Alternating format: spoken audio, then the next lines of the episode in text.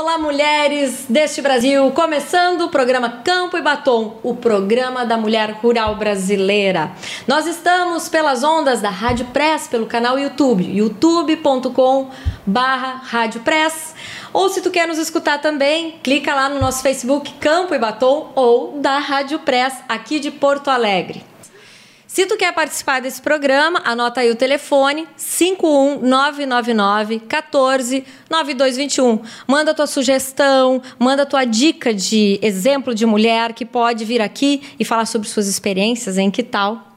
E por falar em experiência boa, hoje tem duas mulheres experts numa cultura muito antiga, mas que começou no Brasil não faz 15 anos, né, meninas? Não faz 15 anos. É a plantação de oliveiras. Sim, a produção de azeite de olivas e a produção de azeitonas. Comigo, do meu lado, a sócia gerente da Casa Gabriel Rodrigues, Maria Cristina Rodrigues da Cunha. Bem-vinda, Maria. Obrigada, Alessandra. É um prazer enorme estar aqui. Prazer nosso. E partilhar minha experiência com vocês. Ah, vai ser ótima. E também conosco a Xânia Chagas, expert internacional em azeites de oliva. Olha aí, ó. Novas oportunidades de trabalho e profissionais surgindo também com essa cultura. Bem-vinda, Xânia. Obrigada. Obrigada pelo convite. Vou começar contigo, Cris. Sim. O que tu uh, já plantou soja, já plantou arroz, já plantou de tudo um pouco lá na fazenda que vocês têm. Uhum. Como é que é plantar oliveiras? A gente começou com a oliveira no, no ano de 2010 porque eu quis e eu coloquei na cabeça do meu marido que ele também deveria querer. Sim, tu fosse uma das acabou, primeiras, é, das Não, não, teve gente antes, teve ali a Prosperato, começou bem antes, teve outros. Olivas do Sul também. Também, Olivas do Sul foi a primeira. Uh, não, não, somos os primeiros, a gente foi os pioneiros, uhum. né? Também. E vocês começaram a produzir em 2010? Em 2010 nós plantamos o nosso primeiro pomar. E aí? Sem saber nada. A gente procurou pessoas e todo mundo achando que sabia, faz assim, faz assado. Fomos na Embrapa, deram umas mudas que não. Até hoje lá nunca deu fruto. Tá, tô aqui abrindo meu coração. Sim, tá é lá aquelas é, não, mudas. É só interrompendo um pouquinho, é, não, não é só plantar, né? Não. Precisa Sim. ter um estudo de solo que claro, é. Qual é o principal, exatamente. o principal fator fundamental para plantar oliveira. Tá, Por que, assim, que o Rio Grande do Sul até é o maior uh, destaque nesse sentido? Porque tem também? vários motivos. O Rio Grande do Sul, a maior parte do estado está no paralelo entre o paralelo 30 e 45, Hum. que no mundo são os paralelos onde a cultura se, se adapta. Outra coisa, tem que ter solo drenado, arenoso, porque a oliveira não suporta a umidade. A- ela, ela é nativa do Mediterrâneo, onde quase não chove. Nós aqui temos uma montanha de chuva. O Brasil é um então, tropical, né? É, então a gente, esse é o nosso tendão de Aquiles, é o excesso de umidade. E a gente já viu, depois de muito errar, né, Alessandra, que a- tem variedades que não se adaptam, outras se adaptam. Na nossa propriedade, a gente já viu que a coronei que é campeã. Pois é, A gente está com as- dificuldade. É que depende, tem micro-regiões, tá? Aham. Por exemplo, tem gente que se deu bem com a arbequina, a arbosana. Nós não. E cada uma dessas, dessa, desses tipos de oliveira são de um país também, né? Sim. Sim, tem, do tem, tem de, por exemplo, a arbequina, a arbosana, picual são da Espanha, coronei que é grega, frantoio é italiana, coratina é italiana. Ah, E tem complementando também sobre, sobre a plantação, a incidência de sol também, ela é muito Isso. importante É, para a oliveira, claro. para se desenvolver bastante. E tem uma isso coisa nós temos frio. aqui. Isso, isso o Rio Grande do Sul tem. A parte do clima temperado é o que a oliveira quer. Ela quer alternância térmica, Ah. porque ela precisa da dormência do inverno para florescer na primavera. Isso nós temos. O problema nosso é que a gente, dentro do Rio Grande do Sul, apesar de todo ele ser clima temperado, vai ter solos que são drenados e solos que não são drenados. Solos pesados, normalmente na metade norte, que planta muita soja, trigo e, e milho na metade norte, não é próprio para a oliveira. A Embrapa já fez o mapa onde é, é mais na metade sul Entendi. mesmo. É Onde importante para quem quiser, né, da, da audiência, tiver interessado nesse assunto, importante ir atrás dos órgãos já que já fizeram pesquisa. Sim. e- A Embrapa, Embrapa. fez a parte do, do zoneamento. Tá meio verde isso ainda, né? Tá verde, sim. tá verde. Ih, tem É muito que, é tem um- muito que é todo mundo desenvolver. tateando e fazendo É, experiência. a gente em tem campo, várias né? associações aqui no Rio Grande do Sul, tem a Ibroliva também, É, que nós somos sócias. Eu vejo, E- sabe o que, meninas? Muita gente querendo entrar no negócio das oliveiras, tá? Investidores, advogados, empresários de outros lugares querendo comprar terra para começar a investir em oliveira. Olha só, o que, que eu te digo disso aí, tá? Em termos de mercado, é um excelente negócio, assim. É por isso vê- que o pessoal tá entrando? É por Pelo isso. mercado? É, mas só que não sabem o que que precisa. A parte agronômica é que é, É muito- é o- complicada. Qual é o segredo do sucesso aí, Cris? Assim, ó, a gente, co- voltando ao assunto que a gente fez o primeiro pomar em 2010. Hum. E aí eu só fui para Espanha em 2014, que eu fiz dois cursos na Espanha. Um em Córdoba, em 2014, da parte agrícola, no IFAPA. E depois em 2018, em Raém, a parte da, da indústria. Uhum. Até 2014, eu estava tentando, tateando, procurava um, procurava outro. E aquele pomar lá que a gente fez em 2010, em 2014 já estava com quatro anos, não produzia nada Pois é. tá? Aí nós começamos a tentar descobrir por quê. Fui para Espanha, fiz o curso e vi que aqui, nós nos demos conta que aquele pomar lá estava no local, num local, Local errado. errado. Mas hoje já tem uns técnicos mais ah, Tem, especialistas já tem, no assunto, tem. já surgiu quem bastante tá. Quem está começando hoje já começa num outro É, já patamar. começa no outro patamar. É. Já tem muito mais informação. muito né? mais e o investimento para isso, Cris? É ao qual redor de 20 mil reais o hectare. Para lucrar quanto? Em média. Daí vai depender. Vai depender. Não dá para te dizer isso hoje. É, são muitas Eu variáveis. não sei te dizer. O que, que mais pode oscilar essa variável? Que, quais são os fatores que Por mais exemplo, Porque esse cê- ano- geralmente todo mundo quer investir para porque sabe Esse que vai dar ano, lucro, né? o pessoal tá com uma projeção muito ruim para safra. Por É? quê? Porque no momento da floração choveu muito. Exatamente. Tem todo e daí a flor não se fruta. desenvolveu. Se a flor não se desenvolve, a fruta tampouco. Sabe o que, que é, Alessandra? A gente não tem histórico. Sim. Então, para tu chegar e Vocês estão fazendo programa, a história? Nós estamos fazendo a história. Para a gente chegar num programa assim, onde tu- muita gente escutando, é muito difícil tu dar um número. Sim. Até porque a gente não tem esse Certo. número. O que eu posso dizer, assim, que não é fácil, é um trabalho Dá mais danado. ou menos um, o três vezes o lucro do É assim, investimento. Não, não dá para dizer isso ainda. É. Não dá. Então tem que ir por amor, então, primeiro, né, Não, Cris? dá, dá resultado, só que é muito a longo prazo. E por que que tu começou a plantar? Primeiro porque a gente já tem a propriedade lá que ela já funciona independente das oliveiras ou não. Certo. A gente não depende financeiramente das oliveiras. Então é por O que- amor mesmo. O que que eu digo? O que que eu digo para as pessoas? Quem vai entrar num negócio e vai achar que logo ali vai ganhar um dinheirão, não, entra. Ele tem que ser uma aposentadoria, digamos, É, quase. exatamente. Ele é um investimento a longo prazo, daqui a 5, médio, 10 é, anos, médio sabe? prazo. A partir Exato. do quinto ano tu começa a ter uma produçãozinha, mas que ainda não cobre teu investimento. Ou seja, até esse período tem que investir no tem produto. que É, investir. o que, que acontece? Hoje o Brasil é o segundo país que mais importa azeite de oliva no mundo. Então o nosso mercado é gigante. É gente gigante. tá 80 falando- milhões de litros, é, não é isso? 80 É. milhões de litros. É, os Estados Unidos são mais de 300, então a gente tem esse gap em relação aos Tu Estados tocou num ponto importante, Shânia. O Brasil, um dos maiores exportadores de azeite. Importadores. Importadores. Importadores. Tomara ser exportadora, né? ah, olha aí, ó, a projeção. Sim. Ah, qual é a diferença do azeite que vem de fora para o azeite que é produzido? E por que o azeite que nós produzimos ainda é tão caro? É, o... Primeiro pelo volume nosso, que é É, muito pequeno. O azeite de oliva, ele, diferentemente do vinho, que todo mundo acredita, é, o azeite de oliva, quanto mais fresco, melhor.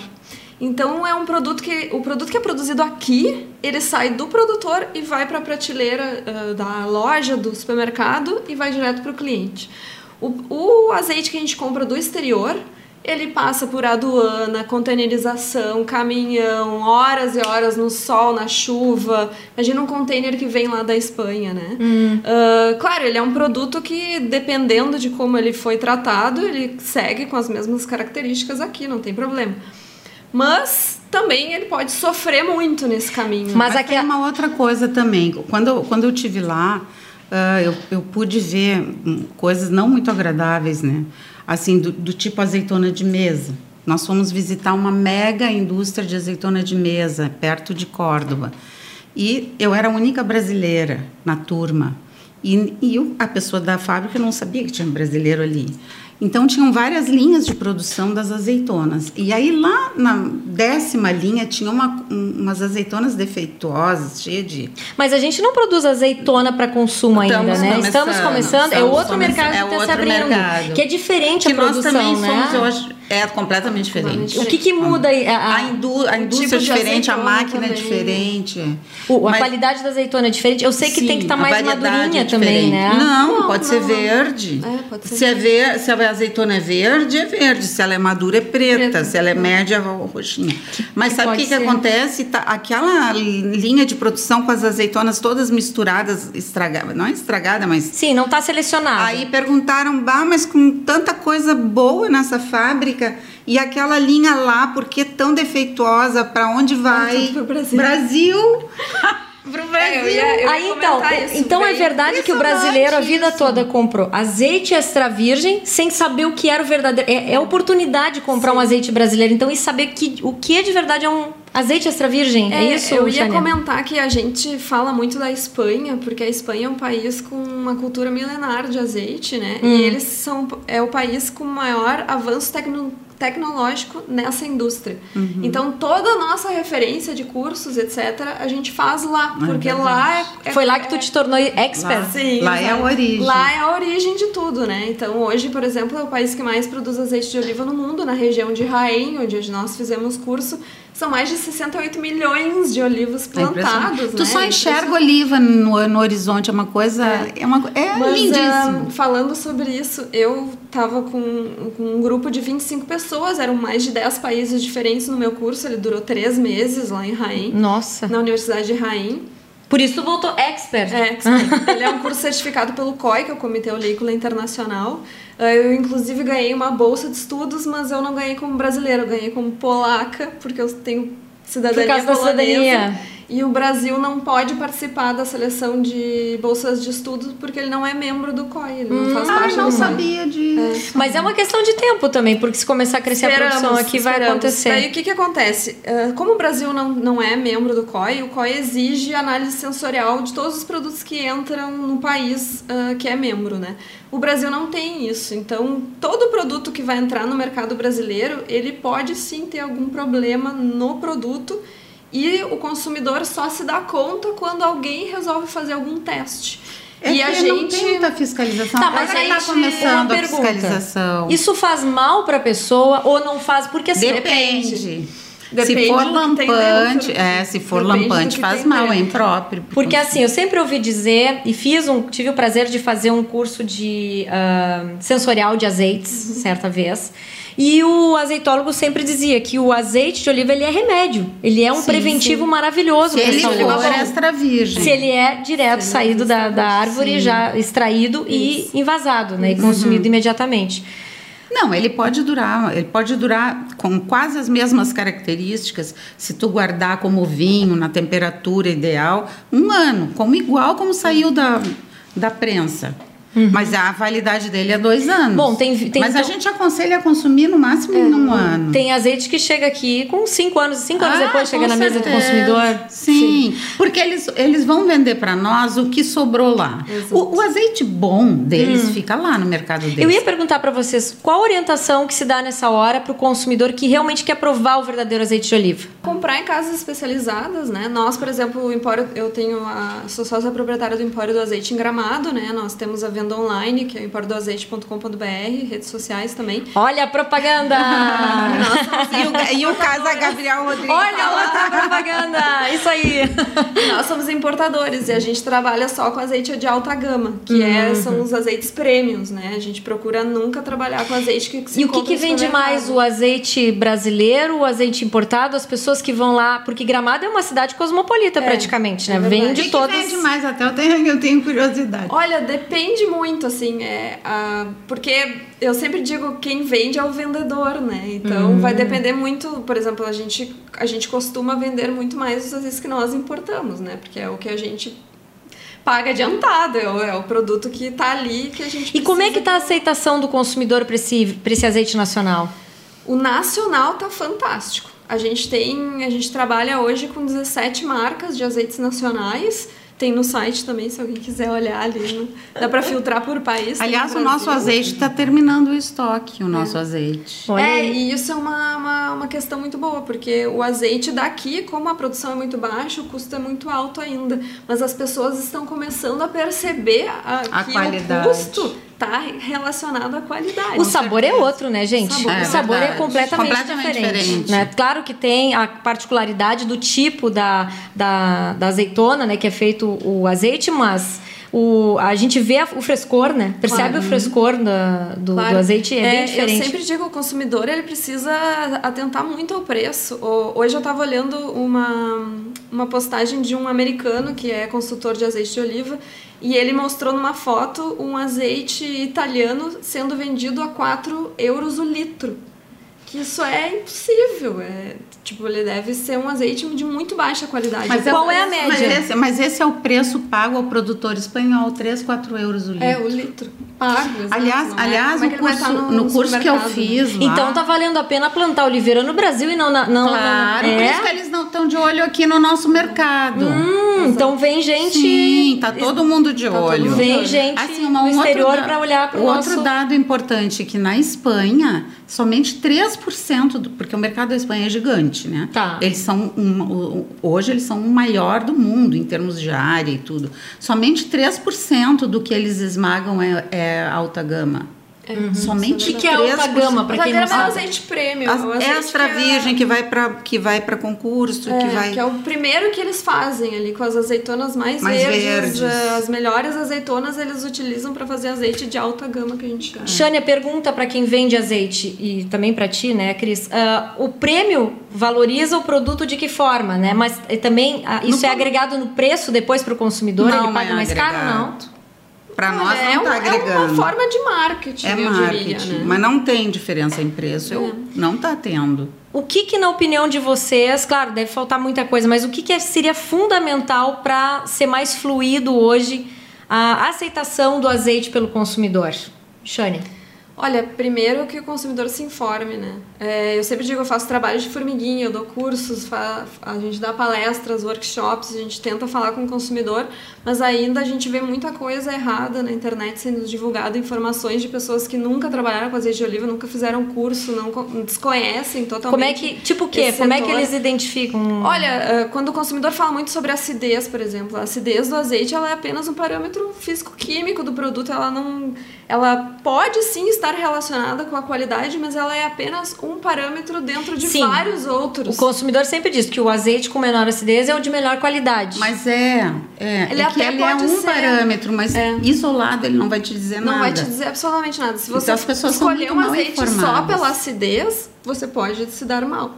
Aí tu pega um óleo de soja, um óleo de girassol que tem acidez baixíssima e não é, é. extra virgem. Entendi. E outra coisa, como a gente tem um problema de fraude, não só no Brasil como no, no mundo, se a gente pegar uma garrafa e olhar só pela acidez, o que está dentro pode não ser o que está escrito no rótulo, né? Que é por, então é por isso que a gente deve sim fazer análise fazer sensorial. análise sensorial, provar o produto. O azeite de oliva é uma fruta, né? A azeitona é uma fruta e ela deve ser consumida fresca. Se a gente provar a azeitona e ela tiver um gosto ruim em boca, ou a gente sentir alguma coisa desagradável quando a gente provar. E isso é uma coisa que o consumidor não faz, que é pegar o azeite de oliva que está em casa lá guardado hum. e pegar uma colherinha e provar ele. É como ele pega a colherinha, bota na boca. Bota na boca, sente os aromas, o sabor, vê, vê qual é a sensação. Eu sempre digo, a sensação é boa ou a sensação é ruim? E daí, às vezes, a pessoa faz uma cara assim, tipo, meu Deus, o que, que eu tô tomando? Claro, porque o azeite está ruim. E no curso que a gente fez em Montevidéu, que nós fomos colegas, uma coisa que me chamou a atenção a mestre disse assim, porque a gente tinha que identificar os defeitos. Ranço, mofo, então te vinham uns vidrinhos com cheiro do defeito. E depois tu cheirava o azeite para ver Sim. se era parecido aquele ali. Depois a gente fez a prova sem ter os vidrinhos, né? Cheirando. Uhum. E aí ninguém identificava o ranço. E ela, não sei se tu te lembra, ela disse assim: a maior parte da turma eram brasileiros. E ela disse assim: os brasileiros normalmente não identificam ranço. E por que? Sabe porque, não tem o hábito? Não, porque não, eles estão acostumados, acostumados a consumir, a consumir azeite rançoso. Ah, que tristeza é. isso, meu Deus e aí, E aí não sabe, acha que aquilo é normal. Exato. Não é Exato, normal. isso é uma questão. O consumidor acha que o azeite ruim né? Eu, eu, inclusive, no meu curso agora, o último curso que eu fiz em setembro, eu peguei um azeite de uma marca super comum do supermercado, uma das que mais se vende no Brasil.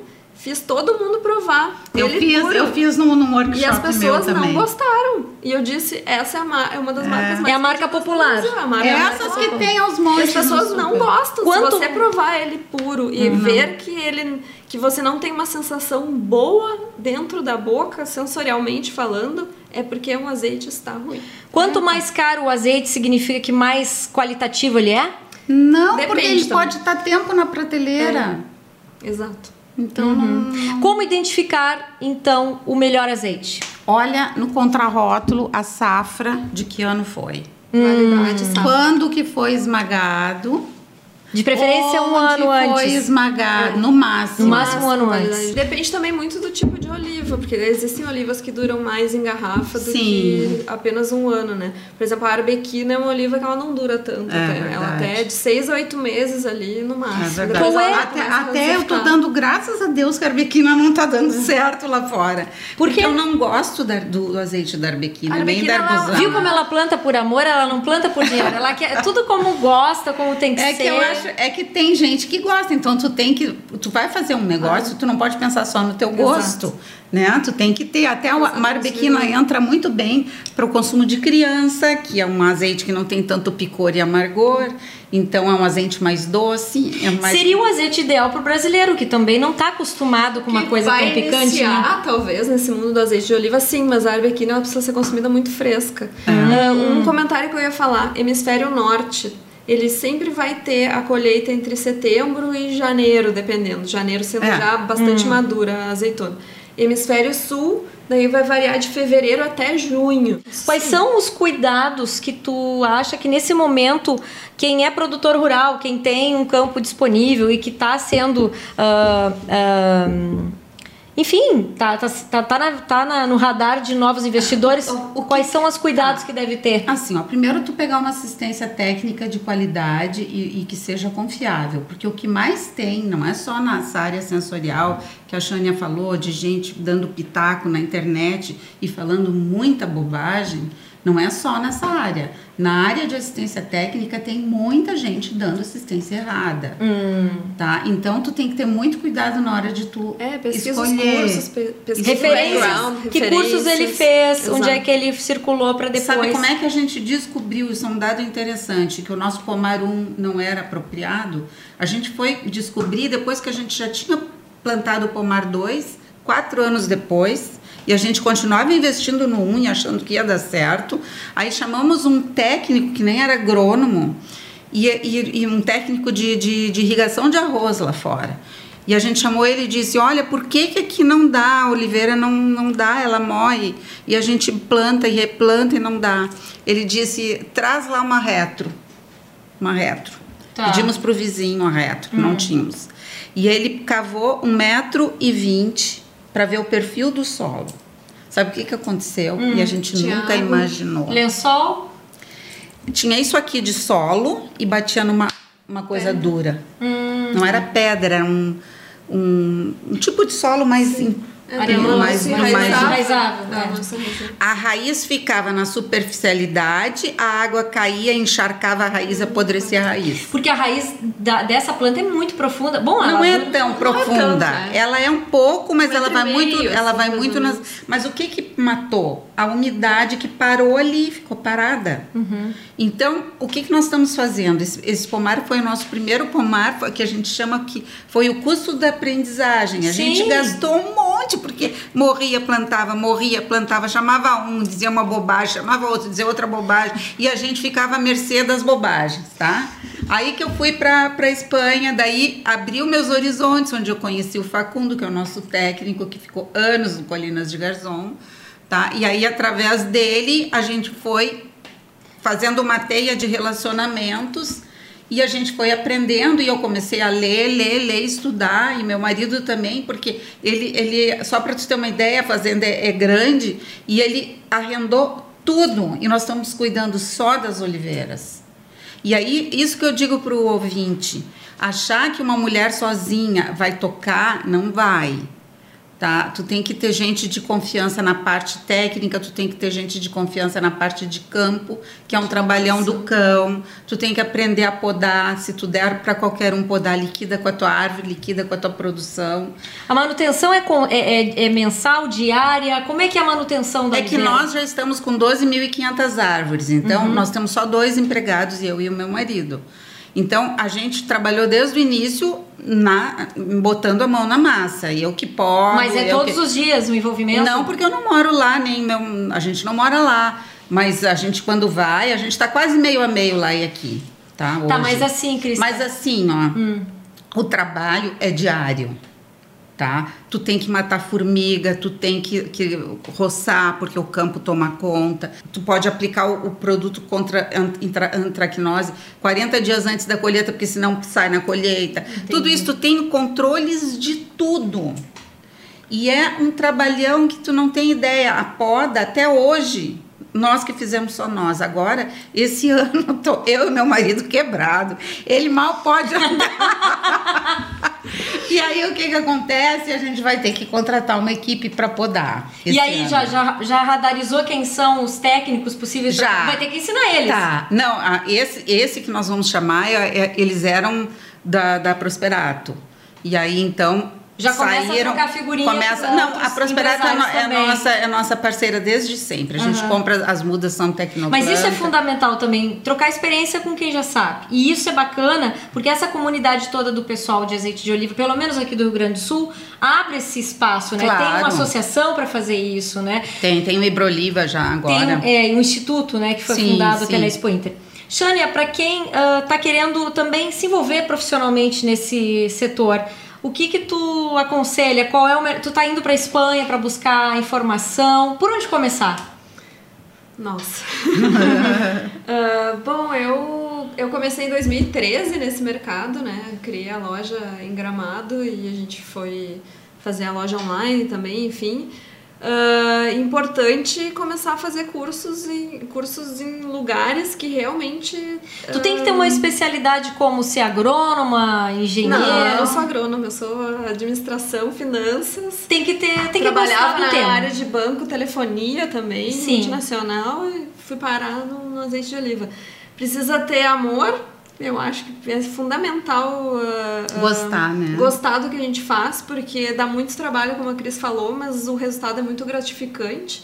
Então, acho que isso é, é a gente vende só já uh, pelo sentimento que a gente coloca no trabalho, sabe?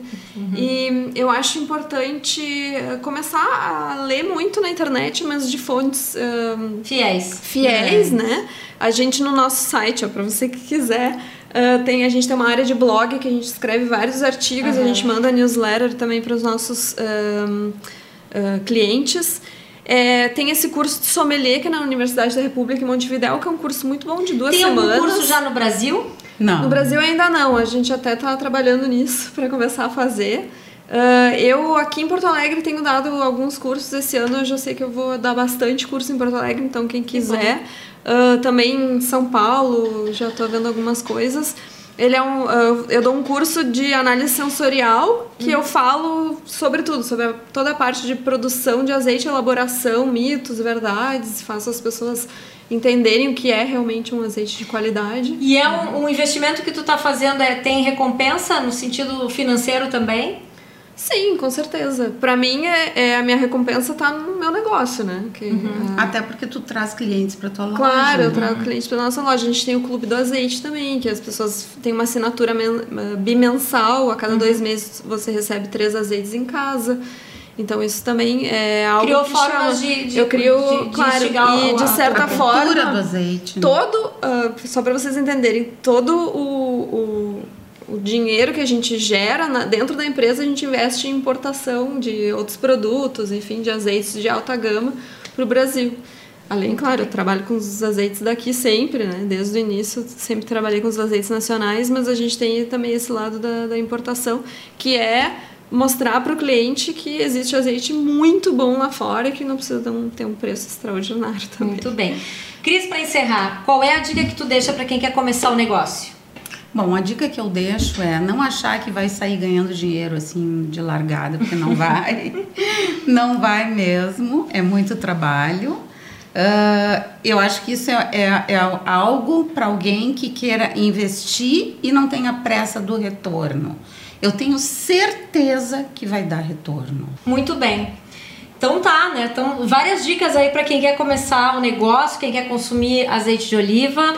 Então, é, acho que é isso, né, meninas? Quero agradecer Sim, muito a presença obrigada. de vocês aqui no Campo e Batom. Nós que muito esclarecedor, tá? Valeu. O pessoal mesmo. pode seguir a gente nas redes sociais é. também: Instagram, Empório do Azeite, Xânia Chagas, Facebook também, mesma coisa. Instagram, arroba Casa Gabriel Rodrigues, Facebook também. Então tá bem. Obrigada pela participação, meninas.